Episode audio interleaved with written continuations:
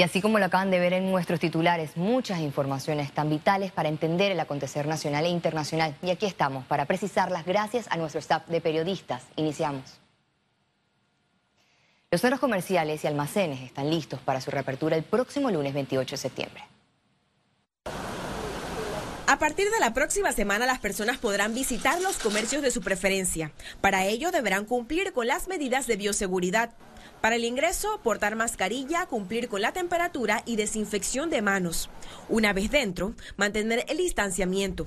Los comercios solo recibirán 25% de la capacidad del local. Hay una gran expectativa de cara a lo que pueda suceder en los próximos días y meses.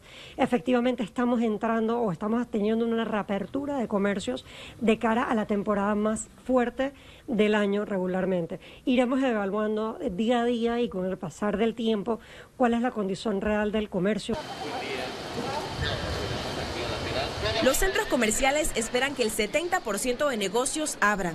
En el caso del food court, solo el 30% separaron mesas, todas las medidas para garantizar la seguridad de los clientes durante sus compras. Hemos visto un movimiento considerable de clientes que han abordado, se han acercado a los centros comerciales a comprar eh, y hemos visto un movimiento que verdaderamente eh, vislumbramos que una vez ya reaperturadas las tiendas y que el cliente pueda entrar al comercio, pues vamos a obtener eh, ventas, que es lo que se quiere. Este sector comercial estará reactivando entre 25 y 35% de contratos de los 125 mil empleos que mantenían previo a la pandemia. Cabe señalar que el próximo lunes 28 de septiembre hay fiesta judía, razón por la cual algunos comercios permanecerán cerrados. Ciara Morris, Econews. Y este viernes promulgaron la resolución que reactivará los vuelos domésticos a partir del lunes. El documento establece que la reapertura de la aviación doméstica deberá regirse conforme a los protocolos del Ministerio de Salud y estará condicionada a la evolución del COVID-19 en el país. La suspensión de estas operaciones tendrá vigencia hasta las 11.59 de la noche del 27 de septiembre.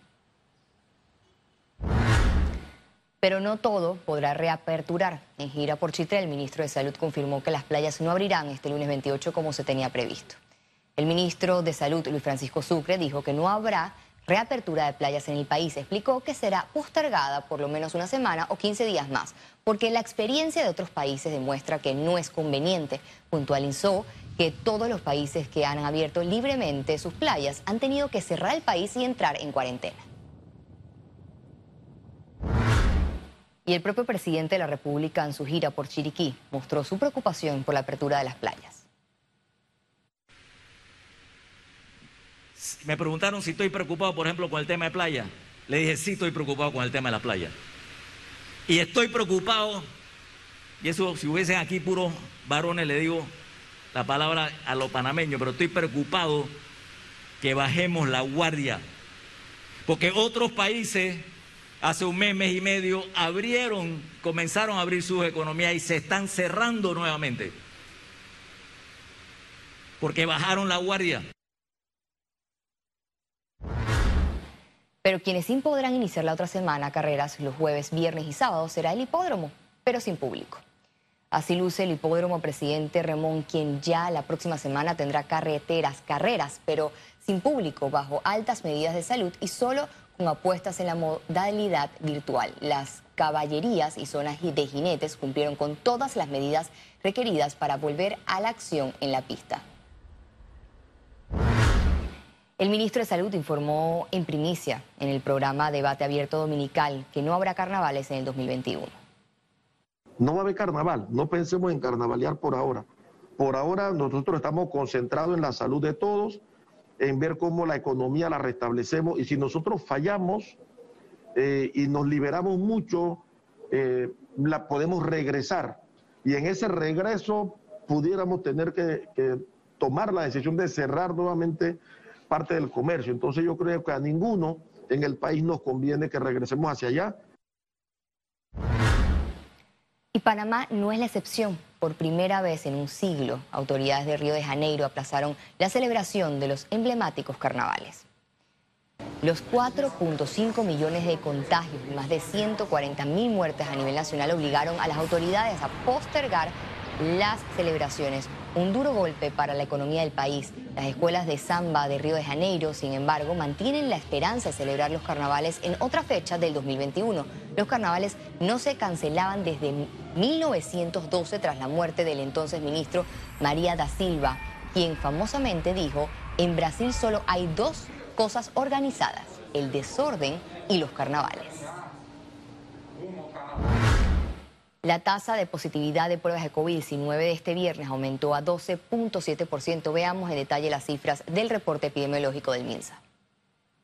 El reporte epidemiológico de este viernes totalizó 109.431 casos acumulados de COVID-19. 705 sumaron los nuevos contagios por coronavirus. 833 pacientes se encuentran hospitalizados, 121 en cuidados intensivos y 712 en sala. En cuanto a los pacientes recuperados clínicamente, tenemos un reporte de 86.158. Panamá sumó un total de 2.311 fallecidos, de los cuales 14 se registraron en las últimas 24 horas. El movimiento Todo Panamá presentó los avances con sus organizaciones Todo Veraguas y Todo Chiriquí. Precisamente el representante de esta provincia hizo un balance de las necesidades que hay para vencer el virus COVID-19. Cada provincia es distinta.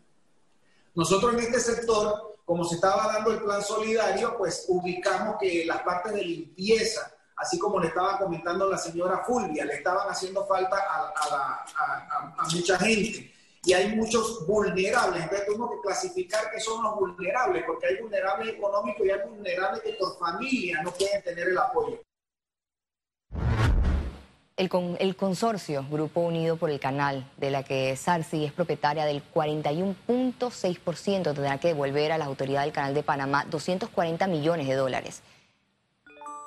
El laudo emitido por la Cámara Internacional de Comercio estipuló que el grupo debe devolver dicha cifra. Esto sobre la disputa legal sobre la composición del, del basalto y la fórmula del hormigón en las obras del canal, según informaron en un comunicado. Economía. Es presentado gracias a Factoring de Caja de Ahorros. Caja de Ahorros, el banco de la familia parameña. 137 mil contribuyentes se beneficiarán con extensión de la amnistía tributaria. El Ejecutivo extendió la amnistía tributaria hasta el 31 de diciembre de 2020. Aproximadamente 137 mil contribuyentes. Actualmente hay una morosidad de más de 1.500 millones de dólares pero mucho tiene que ver con eh, temas de tasas únicas. La norma permitirá cumplir con el pago de las obligaciones tributarias morosas al 29 de febrero de 2020. Pueden participar de la amnistía tributaria con un 85% de descuento en sus recargos, multas e intereses. La Dirección al Ingreso cuenta con su programa de cita previa, en el cual ustedes pueden llamar y solicitarla a través del centro de contacto al 524-1600 también pueden gestionar sus citas en el correo electrónico dgicitas.med.gov.pa. Otra de las medidas es que los contribuyentes que realicen sus pagos a tiempo recibirán un descuento de 10% por pronto pago. Ciara Morris, Econews. Los restaurantes siguen su preparación para abrir el próximo lunes. En el caso de McDonald's, brindará servicio de comida rápida en su plan MC Protegidos. Lastimosamente, la experiencia que estamos acostumbrados a dar 100% no va a poder ser al 100% porque los parques de juego permanecerán cerrados. Para que estemos claros, pues tenemos que cumplir con los lineamientos que nos exige el Ministerio de Salud. Los parques no están abiertos, solo el restaurante. ¿Ok? Dentro del restaurante, cuando llegues a la caja registradora, vas a tener acrílicos que separan a la persona, al cajero, de, de la persona que está ordenando y en el piso están marcadas los distanciamientos de dos metros. La transformación digital ha sido clave para los negocios durante la pandemia. Destacados CEOs compartieron sus experiencias. Bienvenidos al TES edición 2020. Tigo lanzó su propuesta dirigida al sector corporativo panameño. Se trata de Tigo Business. Su presentación oficial se dio este jueves en el Tigo Business Executive Summit TES 2020. En una experiencia virtual, líderes mostraron su modelo transformador. Para Banco General, avanzar su agenda digital les permitió continuar sus servicios. En momentos como este puntuales, donde uno pudiera estar detenido eh, atendiendo eh, la situación puntual en la que estamos viviendo, nosotros estamos eh, embarcados en proyectos bien agresivos de seguir empujando la agenda digital en el banco. A Coches le tocó pasar de comercio tradicional al electrónico. Nos obligó a aprender muy, muy rápido, adaptar muy rápido la plataforma para manejar, por un lado, volúmenes que no habíamos manejado con anterioridad, pero por otro lado, en realidad complementar todos los servicios. Mientras que la Casa de las Baterías fortaleció sus herramientas de atención. Hemos llegado a, usar el Salesforce de, de, manera que es la herramienta que asigna los servicios a domicilio y que a través de dispositivos móviles nuestros motorizados eh, automáticamente entienden eh, cuál es el, servicio que tienen que hacer, dónde tienen que ir, dónde tienen que recoger el producto. La pandemia aumentó la necesidad de tecnología. Por ello, Tigo Panamá realiza inversiones preparándose para el futuro. Nos aumentó un 50% el tráfico en nuestras redes, aumentó el consumo de Internet en las casas, aumentó el consumo de Internet en los celulares trabajamos mucho más a través de Internet, consumimos muchísimo más contenido. Ciara Morris, Econews. Digitalmente a pasos acelerados. La inteligencia artificial llegó al Banco Nacional para facilitar la atención de sus clientes. Le mostramos.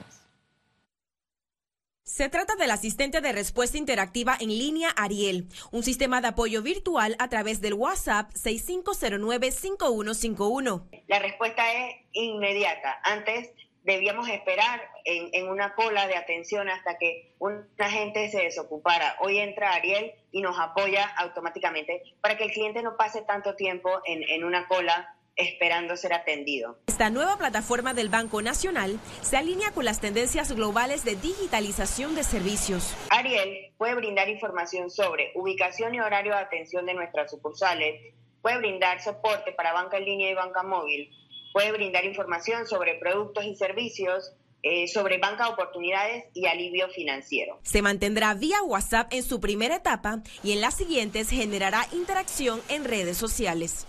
Ciara Morris, Econews. Economía. Fue presentado gracias a Factoring de Caja de Ahorros. Caja de Ahorros, el banco de la familia parameña. Al regreso, internacionales y recuerde si no tiene la oportunidad de vernos en pantalla, puede hacerlo en vivo desde su celular a través de una aplicación destinada a su comodidad. Es Cable Onda Go, solo descárguela y listo, ya venimos.